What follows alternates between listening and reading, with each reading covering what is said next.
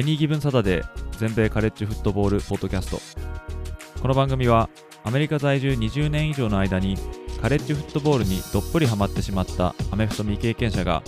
このスポーツの素晴らしさを素人の目線で伝えていくポッドキャストです。NFL のことは知っているけれどカレッジフットボールのことはよくわからないという方やもっとカレッジフットボールのことを知りたいという方に少しでも有益な情報をお伝えしていきます。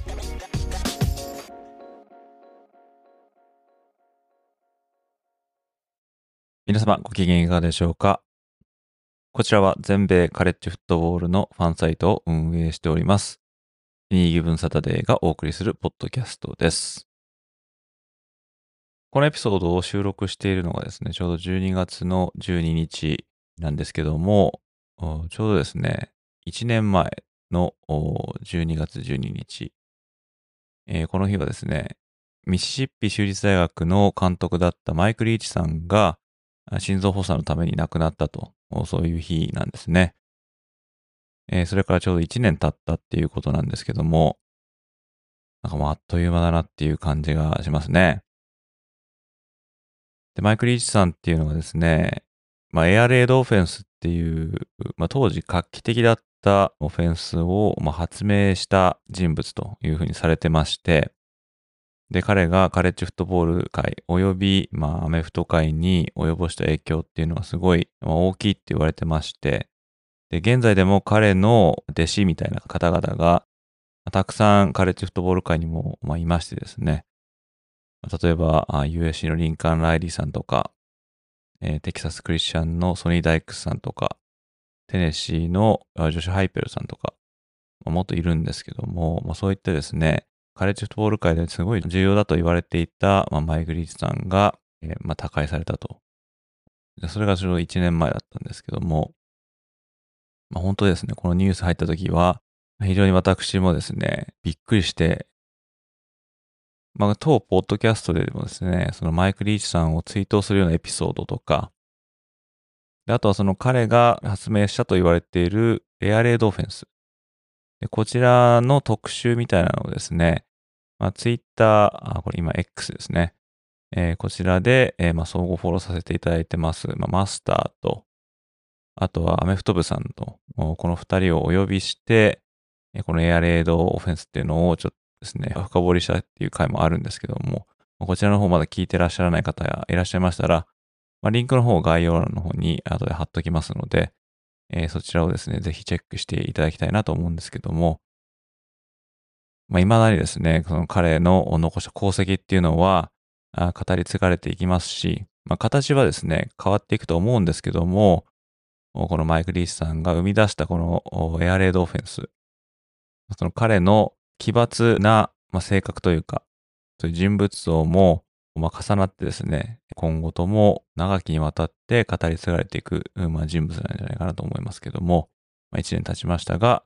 まあ、ここにまた改めてですね、哀悼の意を表したいと思います。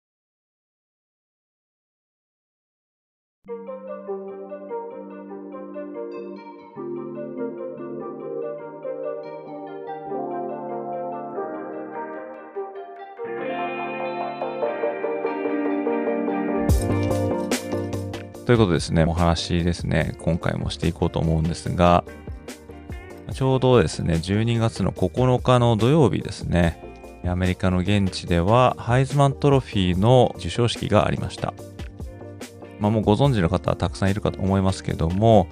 えー、このですね、89代目のトロフィーウィナーとなったのは、ルイジナステートのクォーターバックのジェイデン・ダニエルズでしたね。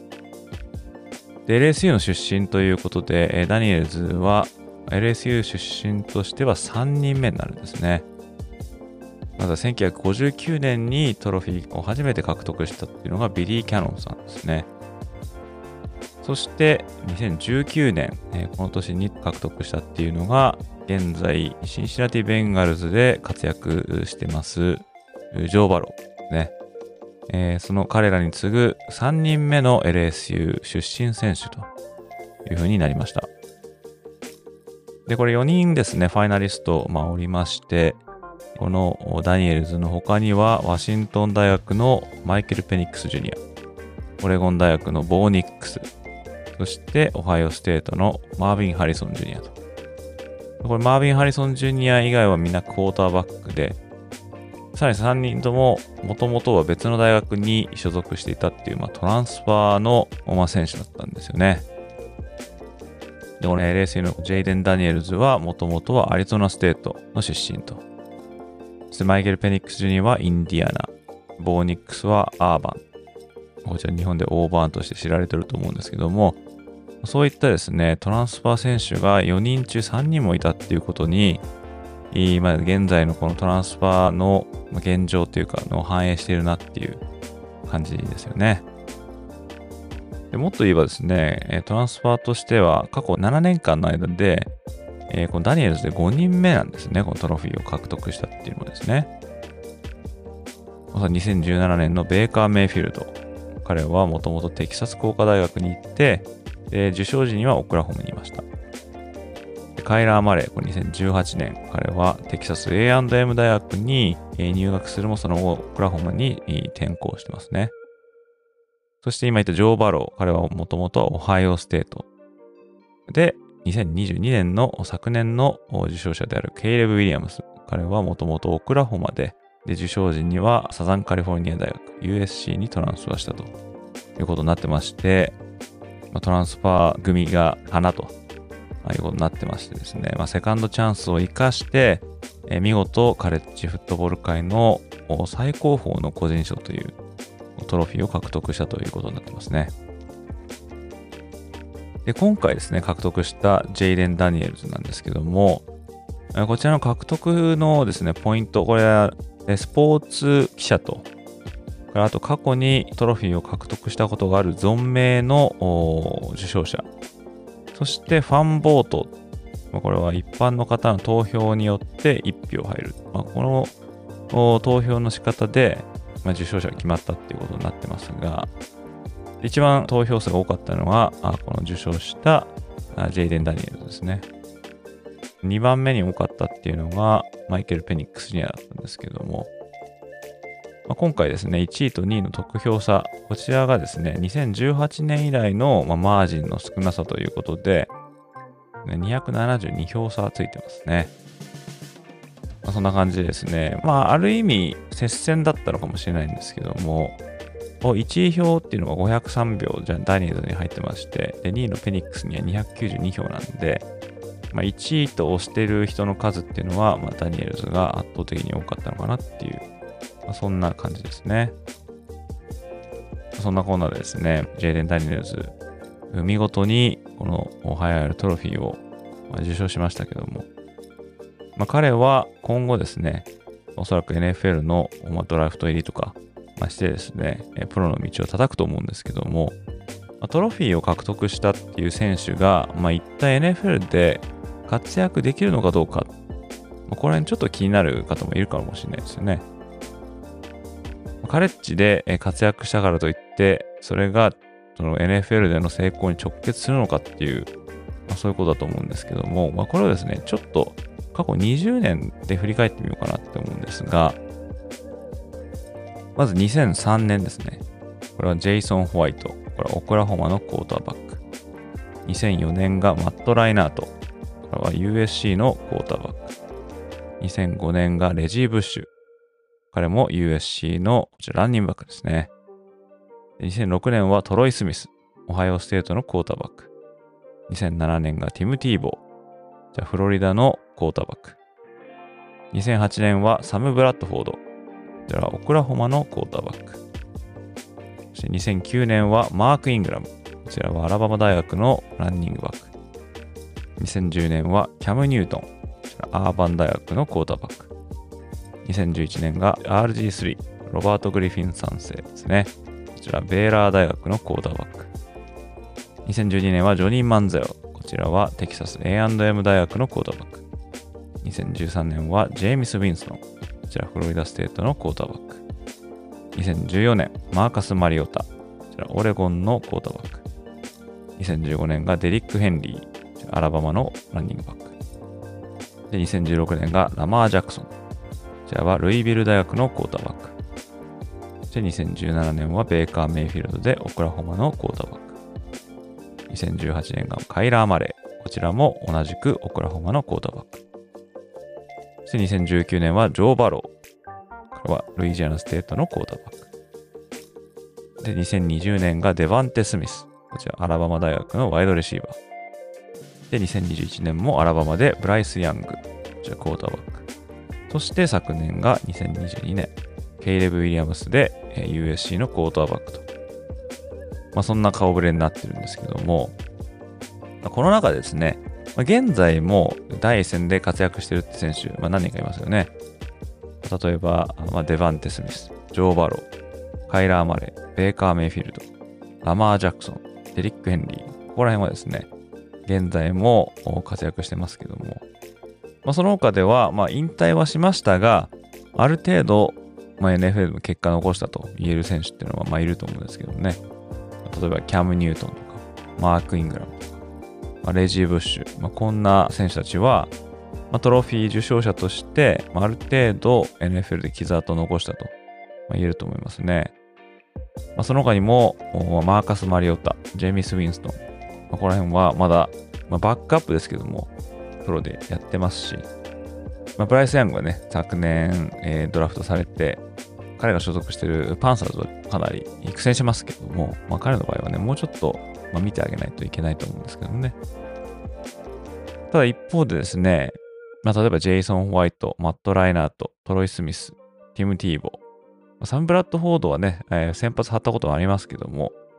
まあ、彼は、うんまあ、成功したってことに入れることができるのかどうかちょっとわかりませんけども、まあ、RG3、RG3 はちょっと怪我流されましたよね。で、ジョニー・マンゼル。まあ、この辺はね、まあ、成功したのかって言ったらちょっと微妙な感じなんで、まあ、必ずしもカレッジの最高峰のトロフィーを獲得したからといって NFL で大活躍するっていうことが保証されてるってわけではないということが言えると思うんですけども、まあ、それは、まあ、カレッジっていう独特のシステムとか、この環境の中で、えー、まあ活躍できる選手、ただそれが NFL でも活躍できると、まあ、そういうことにまあ比例していないっていうことだと思うんですけどもね。まあ、この昨年の受賞者のこのケイレブ・ウィリアムス、そして今回のジェイデン・ダニエルズ、でもっと言えば、今回のファイナリストに選ばれたあ、まあ、ペニックスニアとか、ボーニックス、ま、彼らが、ま、プロに入った時に、ま、どうなるかっていうところは、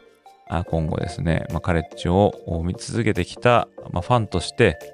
え見守っていきたいかなと思いますね。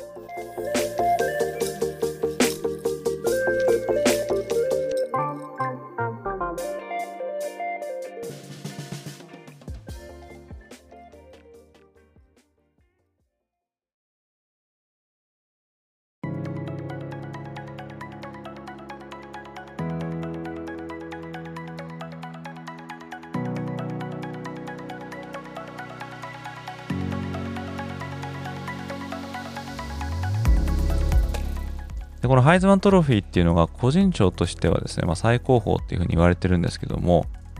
まあ、これだけじゃなくて、各ポジションでも、それぞれの最優秀選手みたいなのがあるんですね。まあ、そういうのをちょっとざっとお伝えしていきたいかなと思うんですが、で、これですね、個人賞、最優秀選手賞みたいなね、日本語に訳せるですね、トロフィーとか、まあ、賞って結構あるんですね。だからちょっとこんがらがる人いると思うんですよね。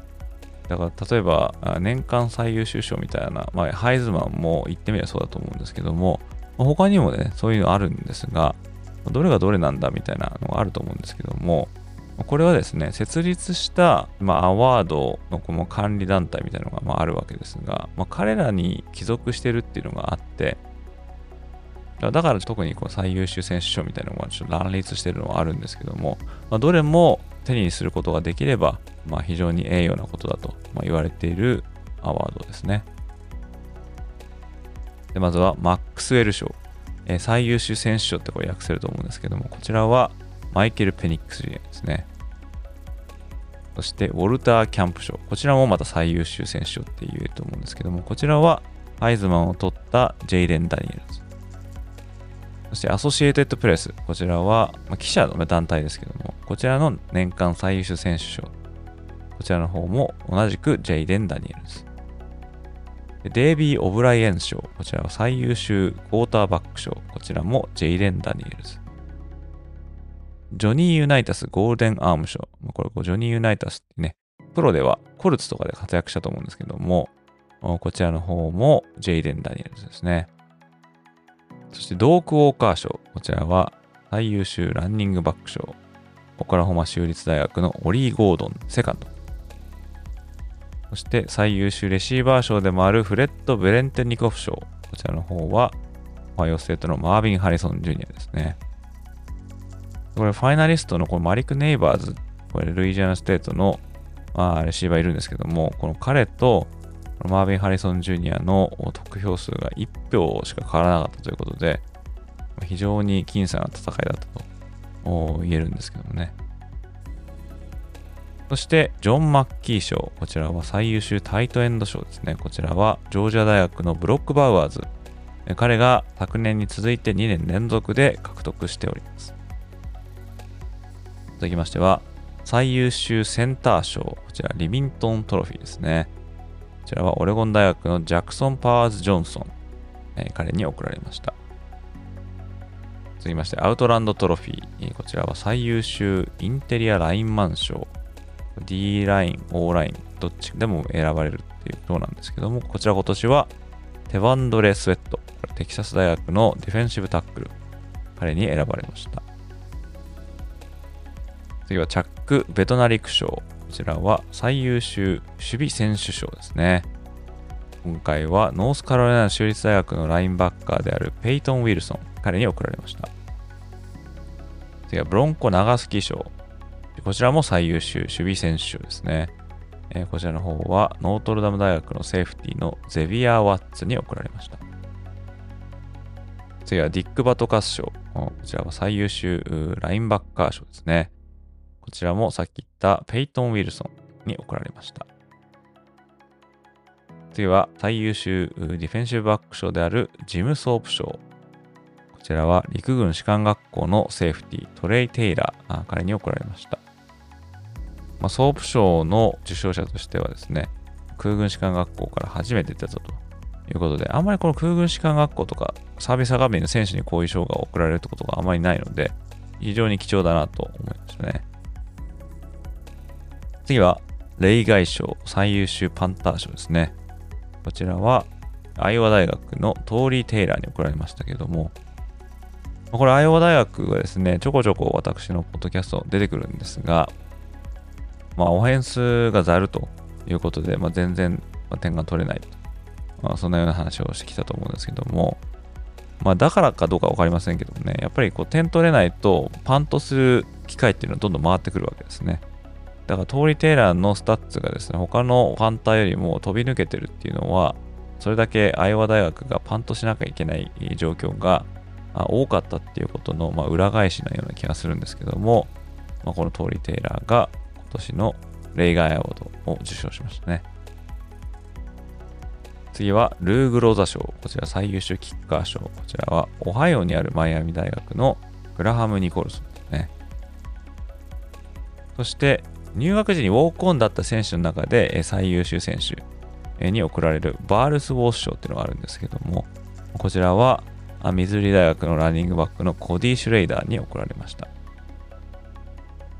そしてアカデミック・ハイズマンと呼ばれるですね、学業にも率いていたっていう選手、こちらに贈られるのが、ま、キャンベルトロフィーっていうんですけども、今年はオレゴン大学のクォーターバック、ボーニックスに贈られました。そして、ホームディーポ。まあ、ホームディーポっていうのは、まあ、アメリカで、え有名な、まあ、ホームセンターみたいな感じなんですけどね、こちらがスポンサーになってる最優秀監督賞。うん今年はワシントン大学のケイレン・デボー監督に贈られました。そして、最優秀アシスタントコーチ賞。こちらの方はブロイルズ賞って言うんですけども、今年はアイオワ大学のディフェンシブコーディネーターのフィル・パーカー、えー、この方に贈られましたね。さっきもちょっとアイオワの話しましたけども、アイオワ大学、まあ、オフェンスがなかなか苦戦している中でですね、まあ、10勝3敗っていう成績を収めましたけども、まあ、これはですね、やっぱりディフェンス力の強さっていうのが、大きく影響してたんだと思うんですけどもね、その主軸となったっていうのは、このディフェンシブコーディネーターのフィル・パーカーさんだったということですね。そして最優秀 OL ユニット賞。これ OL ユニット全体に贈られるっていうことなんですけども、こちらジョー・モア賞って言うんですが、こちらは今年オレゴン大学に贈られるということになっております。まあ、そんな感じでですね、個人賞あるんですけども、まあ、あとはですね、オールアメリカンっていうのがありますね。オールアメリカンっていうのは、まあ、オールスターみたいな感じなんですかね。まあ、1軍、2軍、3軍っていうふうにあるんですけども、こちらの方もですね、まあ、アソシエイトプレス、AP が定めたオールアメリカン出てますけども、まあ、こちらの方は、おいおいですね、私のホームページの方で、まあ、リスト化してですね、ご紹介してみたいかなと思いますので、まあ、そちらの方も見ていただけると幸いです。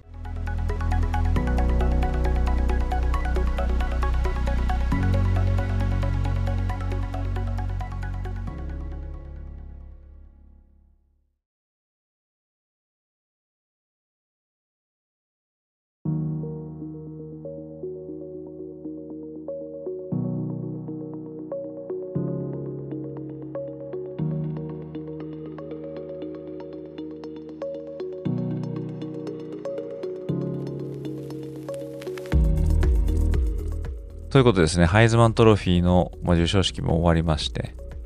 で、今紹介したような各個人賞の授賞式っていうのももうま終了して、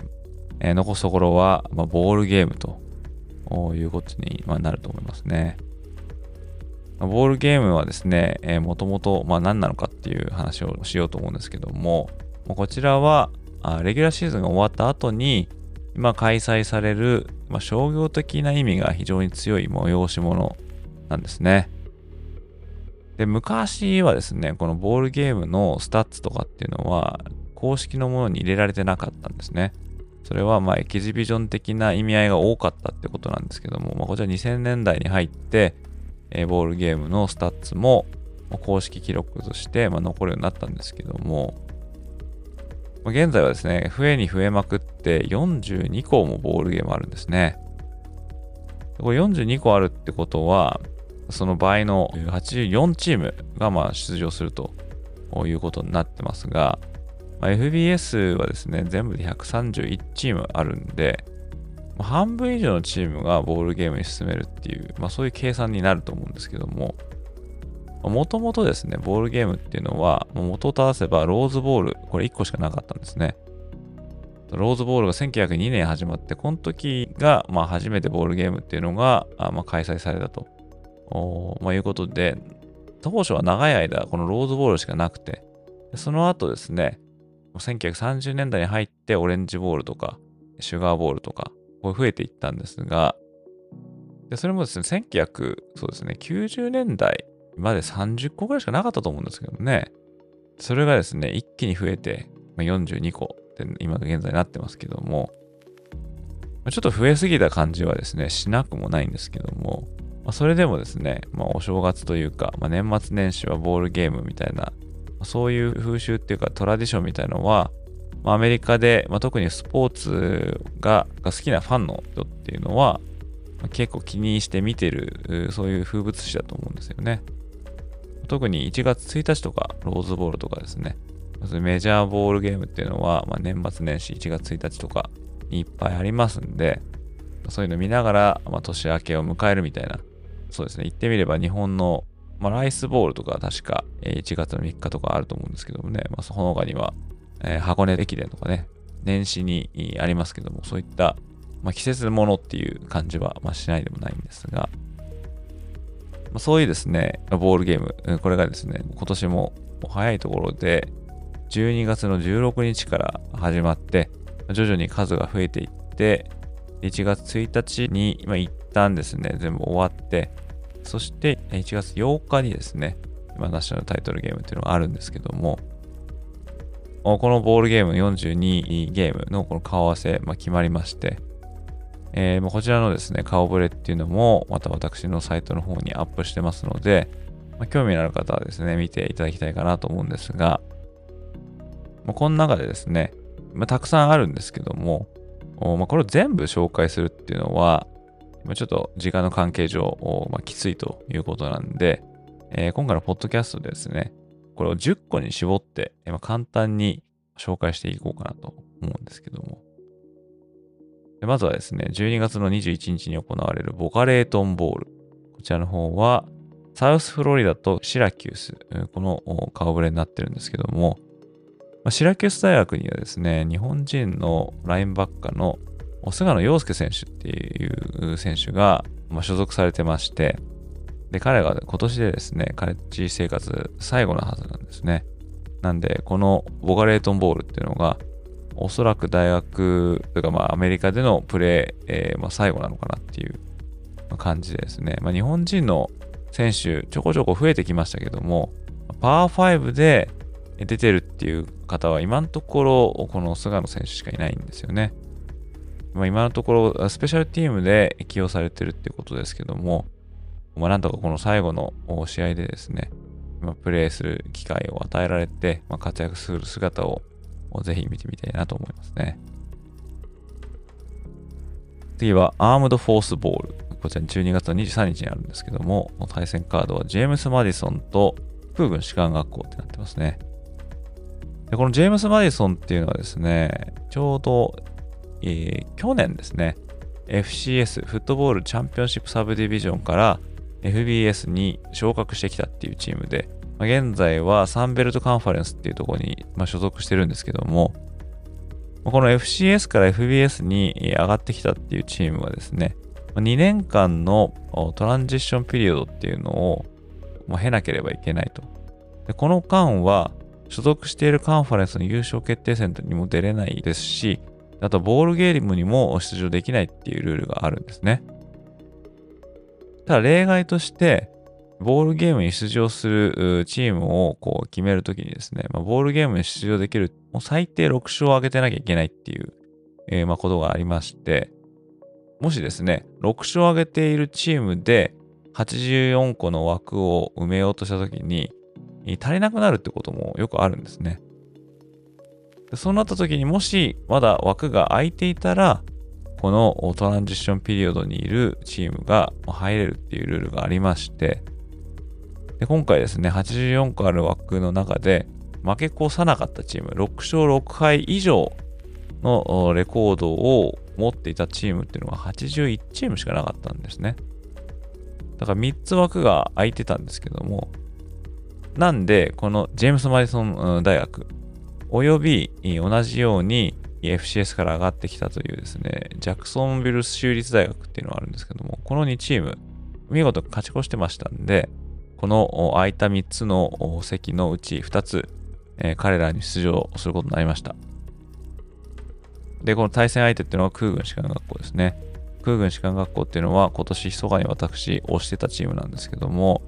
まあ、彼らは、ま、サービスアカデミーということで、え、士官学校、空軍、海軍、陸軍ってあるんですね。このうちの、まあ、つなんですけども、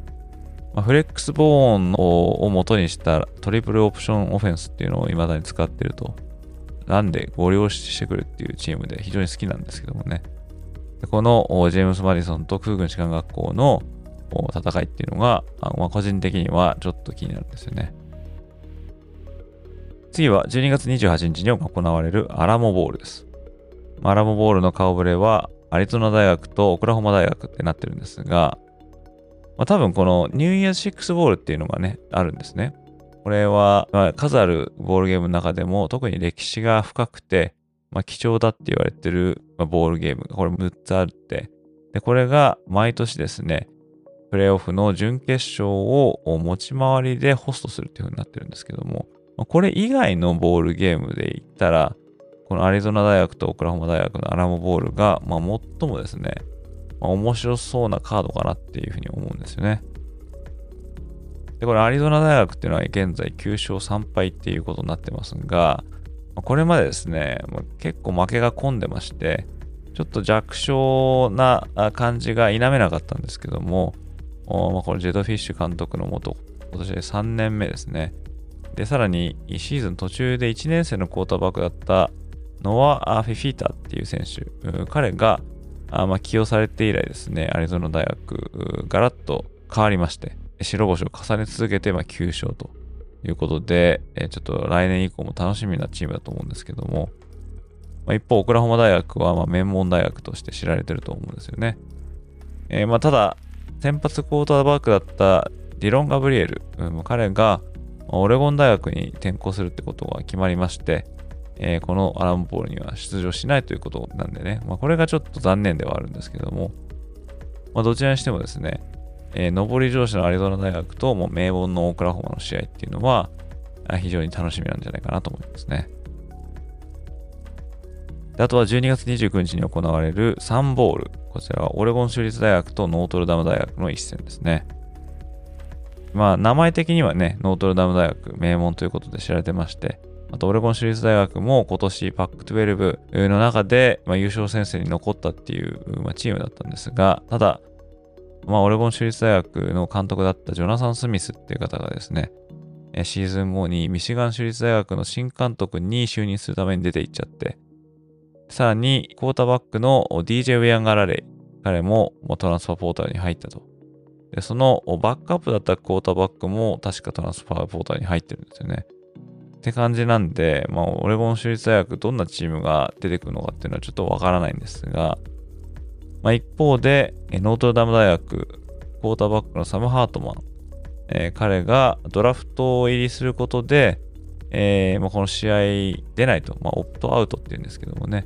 まあ、これは、まあ、ドラフトで、えー、まあ、株を落とさないように、まあ、例えばボールゲーム出て、怪我とかしちゃってですね、株が落ちることありますんで、まあ、それを防ぐために、今試合に出ないっていうですね、現在によく見られる風潮だと思うんですけども、まあ、これでですね、まあ、サムハートも出ないということなんで、まあ、名前的には面白いんですが、まあ、またどんな試合なのかなっていうのは、まあ、ちょっと未知数な試合ですね。そして、えー、同じく12月29日に行われるコットンボール。まあ、こちらは先ほどお話ししたニューイヤーズ6ボールのうちの一つなんですけども、こちらは全米9位のミズーリと全米7位のオハイオステート。こういったですね、ハイランカー同士の戦いとなってますね。で、ミズーリ大学にはですね、え、今年活躍した、まあ、小柄なんですけども、非常に有能と言われていたコーディ・シュレイダーっていうランニングバックがまあいまして、で、彼はさっき紹介した元ウォークオンの最優秀選手っていうですね、バールズワースアワード、それを、まあ受賞したっていう選手なんですけども、まあ、彼がいるミズーリ大学と、まあ、オハイオステートですね。オハイオステートは開幕以来11連勝を飾りましたけども、まあ、レギュラーシーズン最終戦でミシガン大学に敗れたことでですね、まあ、11勝1敗ということで、まあ、プレーオフには入れなかったんですけども、まあこういったですね、チームが対戦することということで、面白そうですが、まあ、オハイオステートはですね、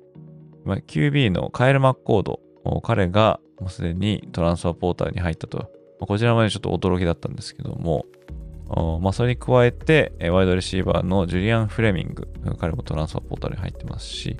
他にもですね、何人かトランスファーポーターに入ってる選手がいまして、で、このアワードを紹介した時の、このワイドレシーバーのマービン・ハリソン・ジュニア。まあ、彼はですね、まあ、エリジビリティ、こうプレイ資格っていうのが残ってるんで、えー、まあ戻ってこようと思えば来年も戻ってこれるんですけども、ま、プロ入りすることもできますんで、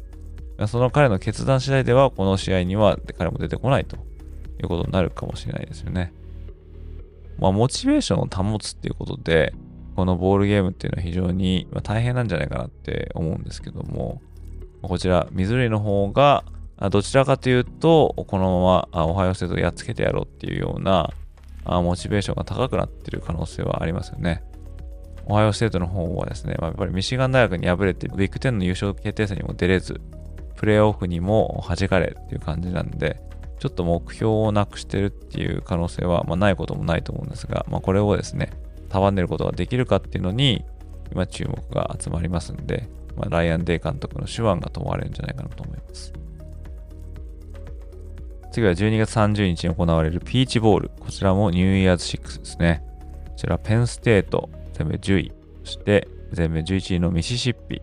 この2チームの戦いということですね。でペンステートは、まあ、ディフェンスが強力なことで知られてまして、ミシシッピの方は、監督のレン・キフィンさん、彼が非常にですね、オフェンスに長けた指導者ということで知られてますんで、まあ、この矛と盾の戦いみたいな感じになると思うんですけども、こちらもですね、SEC とビッグ10の戦いということで、ちょっと注目してみたいのかなと思いますね。であとはオレンジボール。こちらも12月30日。こちらは全米6位のジョージアと全米5位のフロリダステートのこの戦いですね。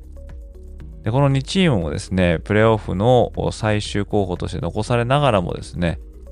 トップ4に入れなかったっていうチームで、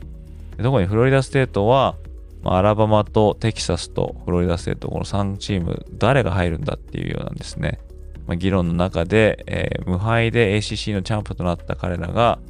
残念ながら入れなかったと、まあ、そういうような話もあって、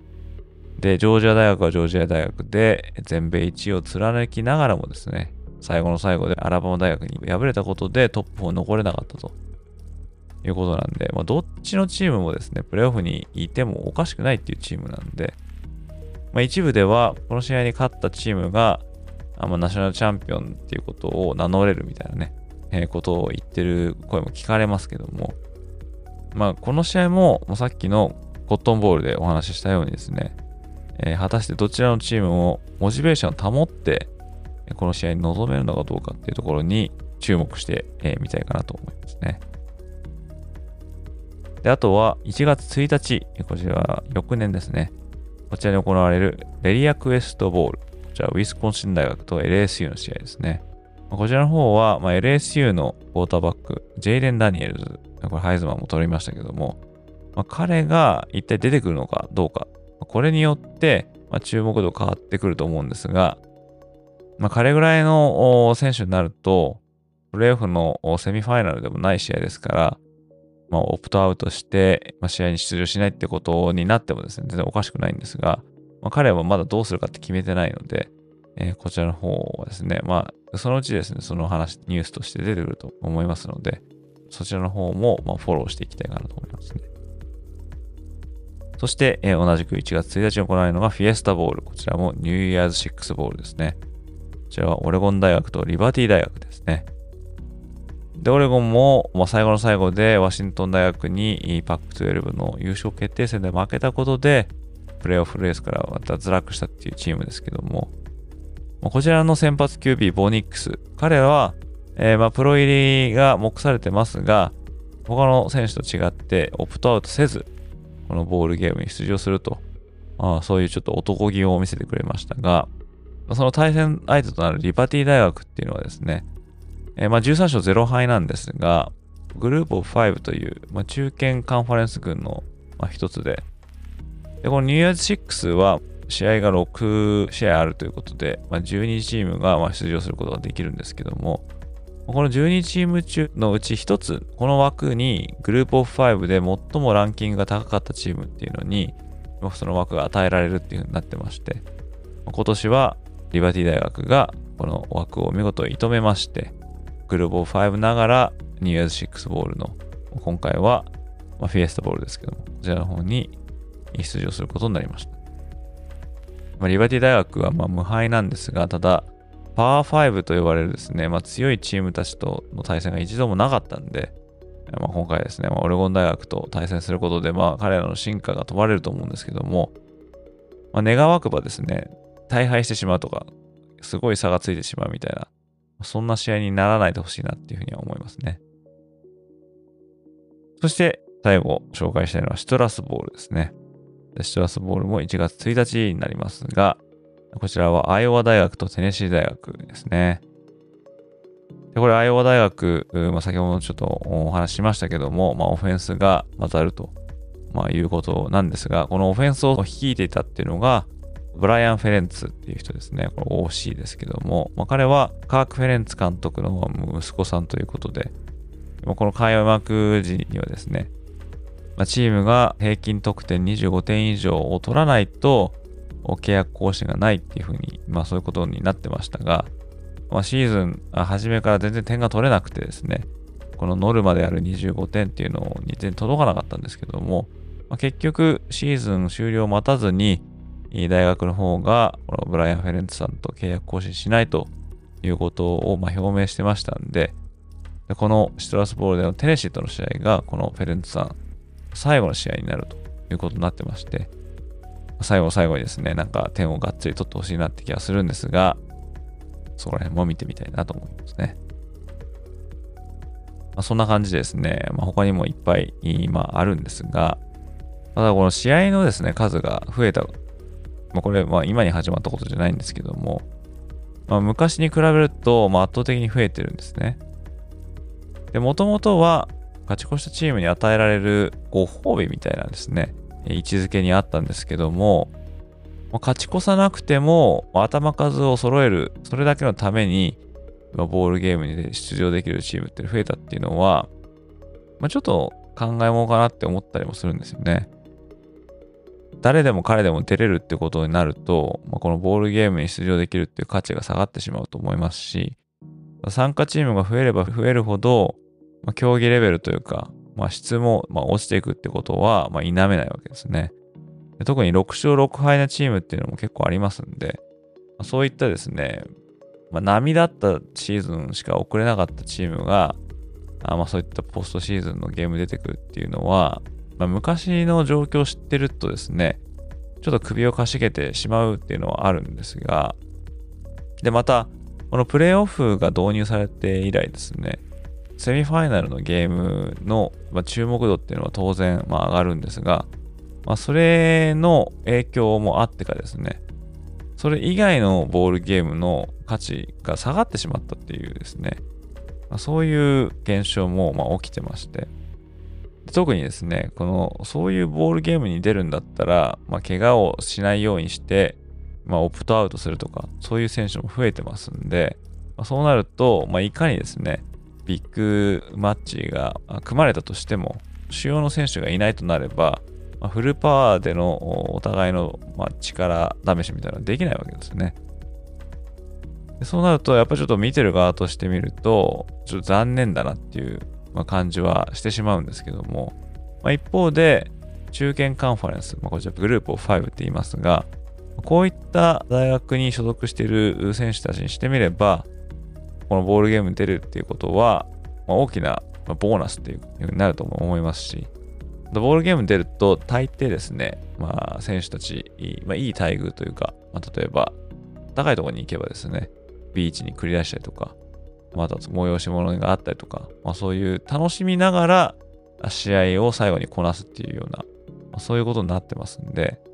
まあ、シーズンをねぎらうという意味でも、まあ、そういった中堅カンファレンスのチームに、まあ、チャンスを広げてあげるっていうことは、まあ、悪くはないのかなっていう感じもするんですよね。ただ、来年からですね、このカレッジフットボールプレイオフは4チームから12チームにま増えるんですね。で、ニューイヤーズ6の試合ですね、こちらはすべてこのプレイオフのスケジュールに組まれるということになりますんで、まあ、少なくともニューイヤーズ6のボールゲームすべてが今よりもさらに価値があるというか、負けたら終わりみたいな、まあ、そういう試合になるんで、まあ、意味合いがですね、深くなるということがありますから、えー、そういったところに出場する選手は、まあ、少なくともオプトアウトするようなことは、まあ、少なくなるんじゃないかなっていうふうに思いますね。まあ、今年で言ったら、例えば、まあ、コットンボールですね。ミズリ大学とオハイオ州立大学。これ2つともですね、出場することでまだえナショナルチャンピオンシップに行く可能性っていうのは残されるっていうようなことになりますし、それは、まあ、オレンジボール、ピーチボール、フィエスタボール、どれも一緒なんですけども、まあ、そうなれば、オプトアウトする選手っていうの数は、ま減ってですね、で、また、プレイする選手たちも本気度っていうのも、がぜ上がるんじゃないかなと思いますんで、来年からは、こういったですね、上の方のボールゲームの開催意義っていうのはまた高まるんじゃないかと思いますんで、そういった面では、この12チーム制っていうのは非常に画期的な、まあ、新システムと、言えるんじゃないかなと思いますので、こちらの方は常に来年がちょっと楽しみなんですけども、まあ、いずれにしてもですね、このボールゲームっていうのが12月の16日から、ま、ダダダッと始まっていきますんで、まあ、それはもう今週末ですからね、最後のですね、えー、年末年始に向けて追い込みみたいな感じで試合を組まれますので、まあ、これをですね、見る機会がある方はですね、まあ、特に私が今回ご紹介したような試合を中心にチェックしていただけるといいんじゃないかなと思います。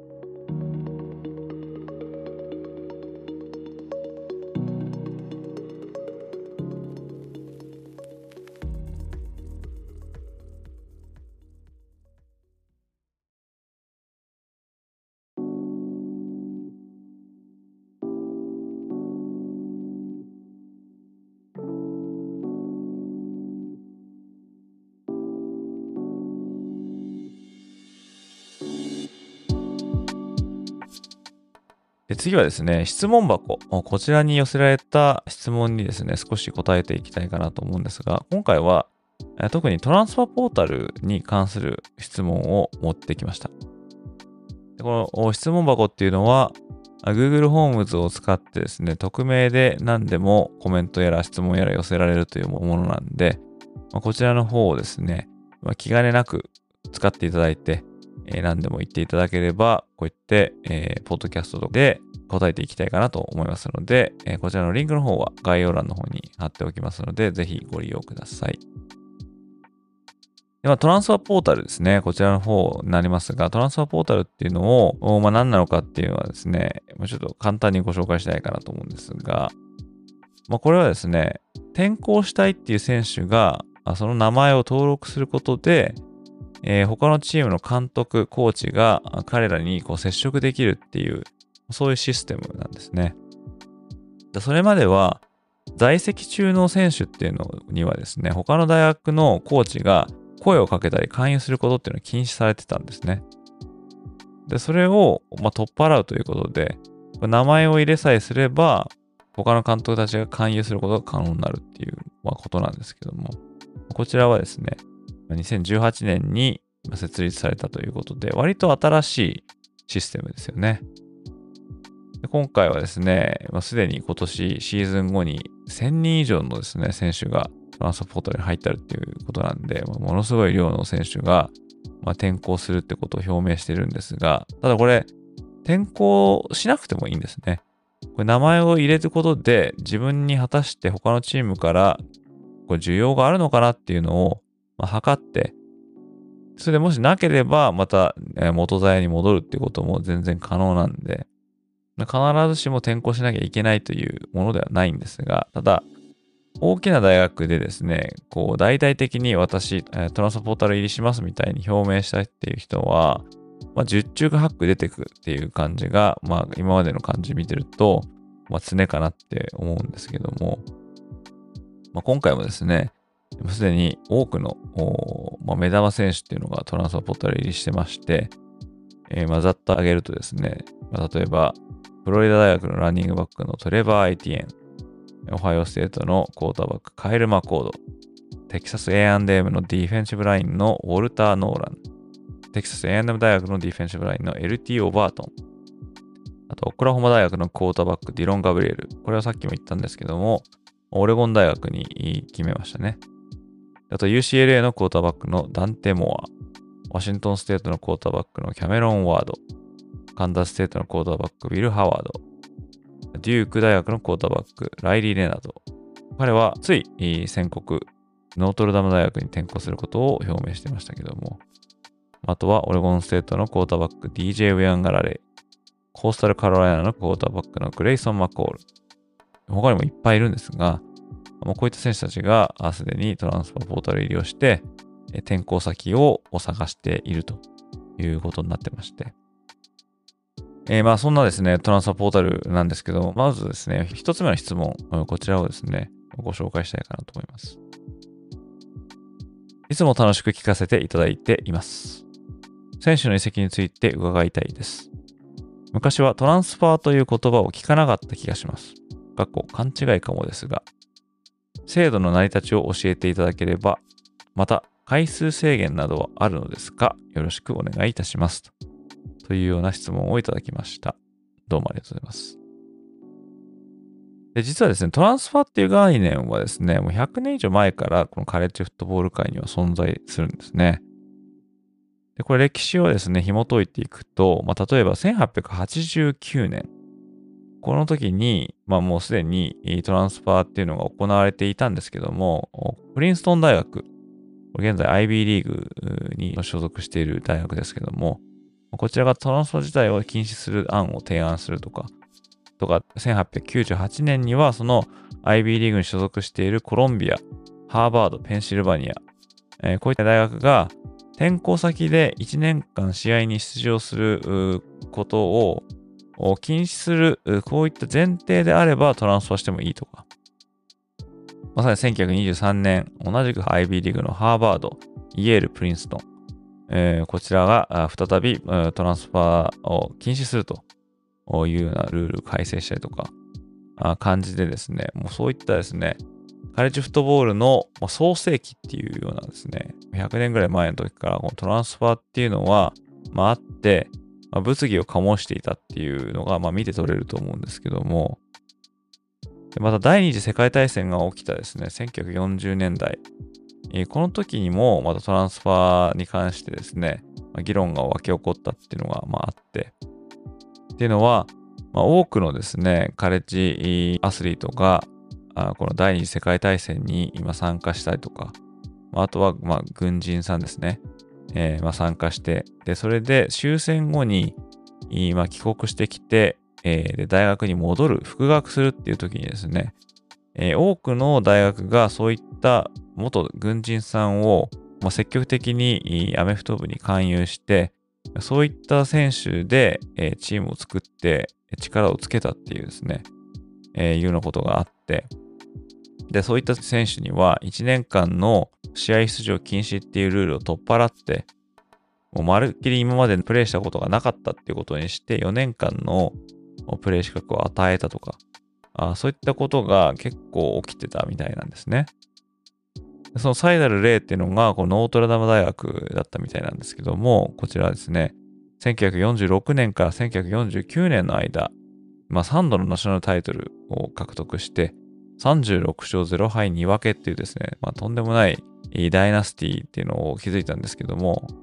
まあ、この時のロースターっていうのが、今言った第二次世界大戦から戻ってきたっていう人たちを結構ですね、がっつりリクルートしてやったと。まあ、これはですね、もともと他の大学に行って、戦時中に一回ですね、大学を出て戻ってきたっていうことを考えると、まあ、トランスファーっていうふうに言えると思うんですけども、まあ、そこでもですね、こんなことしていいのかどうかみたいな議論がまあってですね、まあ、トランスファーに関しては、まあ、様々なルールの改正とか、まあ、事件とか、まあ、起きてるわけですね。なんで、まあ、今に始まったことじゃないっていう、まあ、ことになると思うんですけども。で、これ回数制限っていうのがね、まあ、ありますけども、回数制限は今のところ、まあ、ないんですが、ただですね、以前はですね、えー、ちょっと話も出てますけども、トランスファー先で1年間ですね、試合に出場できないっていうルールがあったんですね。で、このルールがあったから、簡単に選手たちはトランスファーすることを決断できなかったっていうのが、まあ、ありまして、まあ、そういった意味ではこれくさびになってたと思うんですけども、でこのルールがですね、2021年に取っ払われて、で、1回目だったら、トランスファー先ですぐに試合に出れるっていう風になったんですね。で、これとトランスファーポータルの解説、これがあったことが拍車をかけて、現在のカレッジフットボール界ではトランスファーが横行することになったっていうことになってるんですね。で、それまではですね、トランスファーする選手には、トランスファー先で1年間プレイできないっていうことの他に、えー、ペナルティみたいなのが、まあ、あったんですね。っていうのは、もともとこのリクルートされて大学に入って、で、スポーツ奨学金、これはスカラシップですけども、これを授与されるっていうのは、まあ、大学とその選手との間のまあ契約だったと、まあ、言えると思うんですけども、まあ、それをですね、まあ、一方的に破棄してトランスファーしていくっていうことは、まあ、契約違反って言っちゃ契約違反なわけですよね。で特にですね、せっかくリクルートしたのに、選手が出ていくと。しかもその出ていく選手が、同じカンファレンスの同じディビジョンの別のチームに行くとすれば、まあ、戦力を、まあ、敵に与えるっていうことにもつながりますんで、特にですね、この同じカンファレンスにトランスファする選手をブロックするっていう監督っていうのも、まあ、いたんですよね。これブロックするってどういうことかっていうとですね、スカラシップを与えるっていうことで大学に入ってるんで、転校先でスカラシップをもらえない、もらうためには、元材の大学からその許可証みたいなのを得なきゃいけないんですね。で、まあ、一部の監督では自分がリクルートしてきた選手を同じカンファレンスの相手チームに分け与えないために書類にサインしないと。転校先でスカラシップをもらえないっていうような風にしたっていう監督もですね、え、昔はいたんですね。例えばビッグ10からビッグ12に転校するとか、そういってですね、全く地域もカンファレンスも違って、戦力が流出したとしても、まあ、自分たちにはあまり被害がないみたいな時は、監督もですね、まあまあいいだろうっていう感じで、トランスファーを許してみたみたいなことがあるんですけども、そうじゃない時でもあったんですけどもね。ただこのルールっていうのが2006年に廃止になりまして、でそれもまた選手がトランスファーしやすくなったっていうことにつながってると思うんですけども、ただやっぱり回数がなかったとしても、転校先でまず大学に入れなきゃいけないっていうことがありますし、大学っていうのはま4年間ありまして、大学院に行けるっていうのもあると思うんですけども、受け入れ先があって、でそこの大学に入れなきゃいけないっていうことがあって、で、さらに学生アスリートであるためには、その学校に所属してなきゃいけないっていうことがありますから、だ転校ばっかり繰り返していると、いずれはその授業を取ってますから、卒業することになってしまうと思うんですよね。それを伸ばすこともできませんし、フルタイムで学生でないとプレイできないってことがあれば、まあ、その10年も20年もですね、学生であることを引き伸ばして転校しまくってみたいなことは、まあ、実質できないわけですね。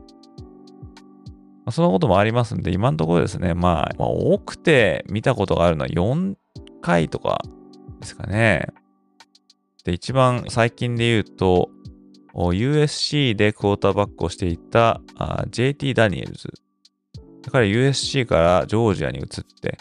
ジョージアからウエストバージニアに移って、で、そしてライスに移った。これは4つ目ですね。ライスで怪我が続出して結局彼は、まあ、引退したというふうになってまして、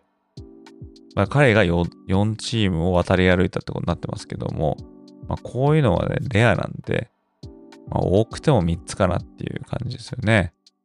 えー、まあ今で言ったらですね、DJ ウェアンガラレイ、まあもともとクレムソンにいましたけども、でこれで、えー、オレゴンステートにトランスファーして、で、また今トランスファーポータル入ってますから、3つ目になりますよね。ただ、学士号、 undergraduate、こちらの大学間でトランスファーする際はですね、最初の1回目は、まあ、無条件でそのトランスファー先ですぐ試合に出れるんですけども、それ以降の場合はですね、1年間試合に出れないっていうようなルールに厳しく変えられたんですね。それまではそういうのがなかったんで、もうポイポイと、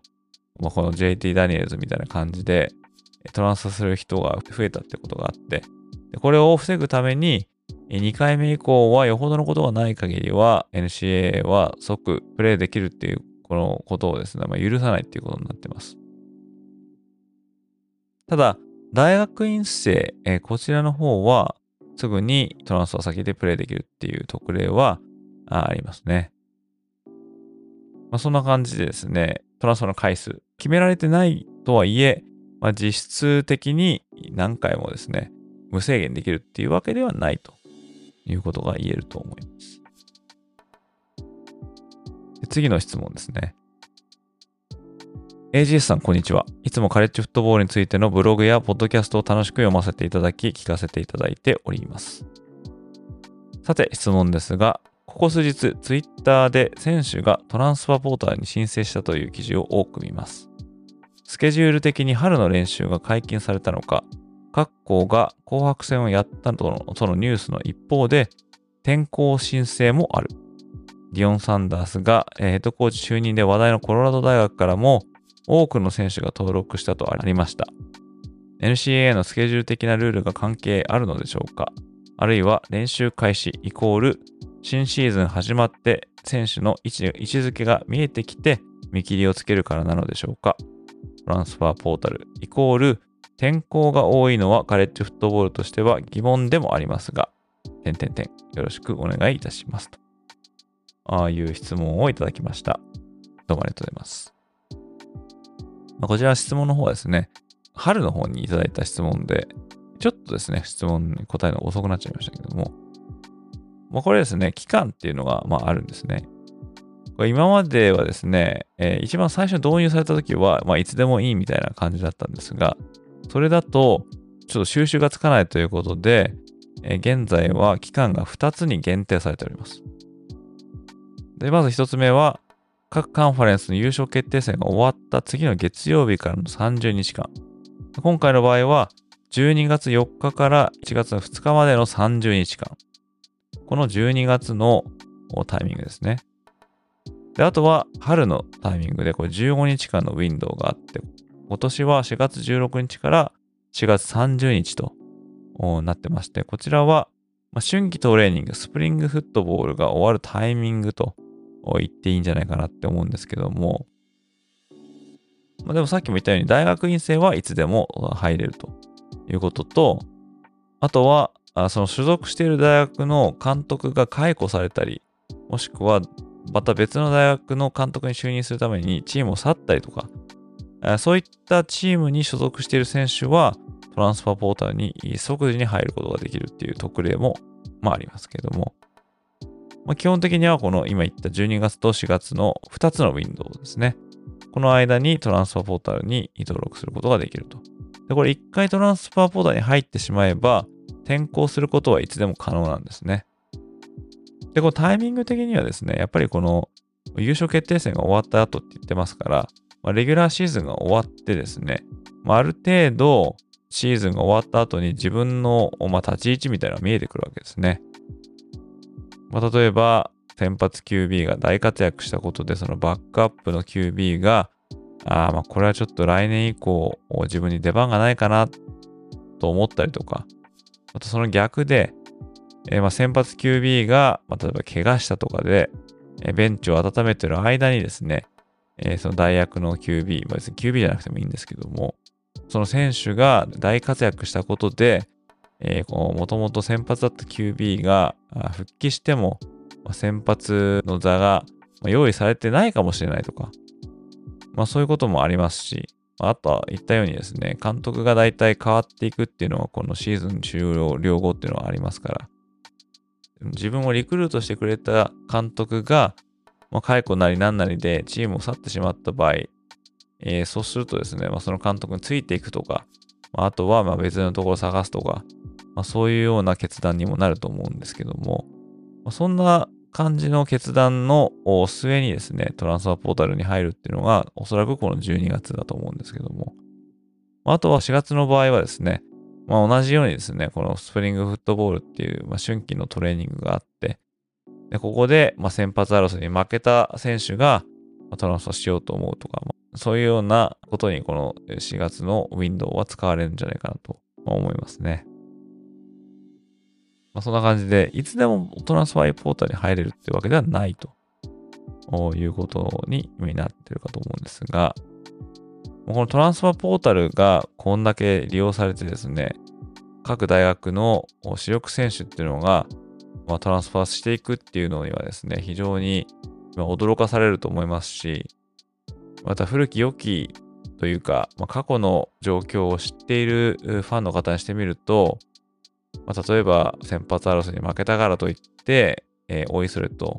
新天地に出ていくっていうのは、ちょっと情けないじゃないかとか、えー、ちょっともうちょっとね、自分で腕を磨いて先発を取り返そうという気はないのかとかね、あとはまあチームに忠誠心はないのかとか、まあそういうような疑問を抱く方も、まあ、いると思いますし、私もね、どちらかというと昔はそういうふうに思ってたんですけども、このトランスファーポータル経由で転校していくっていうのはですね、今後、まあ普通のことになっていくと思いますので、まあこれはですね、まあ新たなカレッジフットボールの形として、まあ、ファンたち、ファンたちも、まあ、見る側もですね、まあ、理解していかなきゃいけないのかなっていう感じがしますよね。えー、まあこれはですね、特にコーチ陣にしてみれば非常に大きな負担になると思いますよね。このロースター管理という面ではですね、このまあ、いかに5つ星、4つ星っていう有能選手を囲ったとしてもですね、その選手たちが使われなくて、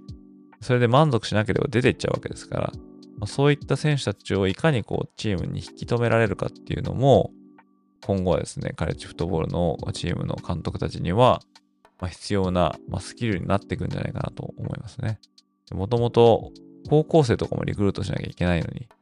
在学中の選手たちの、まあ、リクルートじゃないですけども、あまあそういうですね、期限取りじゃないですけども、そういうことにも注力していかなきゃいけないっていうのは、まあ、非常に大きな負担じゃないかなって思うんですけどね、もうこれも致し方ないっていうふうにしか言えないんですけど。まあ、そんな感じですね。まあ、トランスファーポータルに関しては、まあ、おいおいがっつりですね、お話しできるようなエピソードをお送りしようかなと思いますので、その時ですね、もっと深掘りしてお話しできたらなと思います。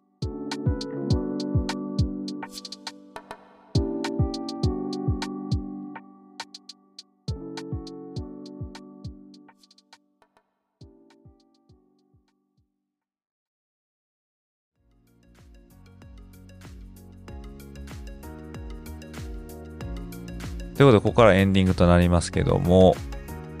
先週ですね、第15週目に唯一行われたという試合、こちら、アーミー・ネイビー、陸軍士官学校と海軍士官学校の試合、こちら伝統の一戦ということで行われまして、こちら見事陸軍士官学校が勝ったという試合ですね。でこちらの方のですね、レビューみたいなのは、私のホームページの方に書いてるんですけども、全米タイトルを争うとか、ニューイヤーシックスボーイに出場するとか、まあ、そういったですね、華やかなところからは全然離れたところにいるような、そういうようなチーム同士の戦いなんですけども、まあ、意地と意地のぶつかり合いというか、そういったことでですね、非常に見応えがあって、で、また、ラン重視のですね、えー、オフェンスをどちらも持ってまして、まあ、私も何度も公言してるんですが、まあ、トリプルオプションが大好きだということで、どちらのチームもトリプルオプションをベースにしたオフェンスで、まあ、ランランランでいってるっていうですね、チームだったんで、えー、またその試合の展開とともにですね、非常に楽しめた試合だったと思うんですけども、突然ですが、ここでクイズです。えー、現在までもですね、伝統の一戦としてこの親しまれているこのアーミー・ネイビーなんですけども、実は過去にこの試合において、カレッジフットボール界で史上初の試みが行われたと、まあ、そういうことがあ,、まあ、あるんですね。それは次のうちどれでしょう？という4択のクイズです。まずは A。起きたばかりのプレーを巻き戻して放映するインスタントリプレイが初めてアーミーネイビーで使われた。B。フィールドの真上から試合の様子をキャプチャーするスカイキャムがこのアーミーネイビーで初めて使われた。C テレビ画面上に引かれている架空のファーストダウンライン。これがテレビの中継でアーミーネイビー戦が初めて使われた試合だった。D A、B、C すべて正解。これをですねインターネットで調べずに答えられた方はですねかなりのカルチフットボールマニアなんじゃないかと思いますけれども。皆さんでぜひ考えてみてください。ということで今回はここまでとなります。最後までご視聴いただきありがとうございました。また次回のエピソードでお会いいたしましょう。それでは失礼いたします。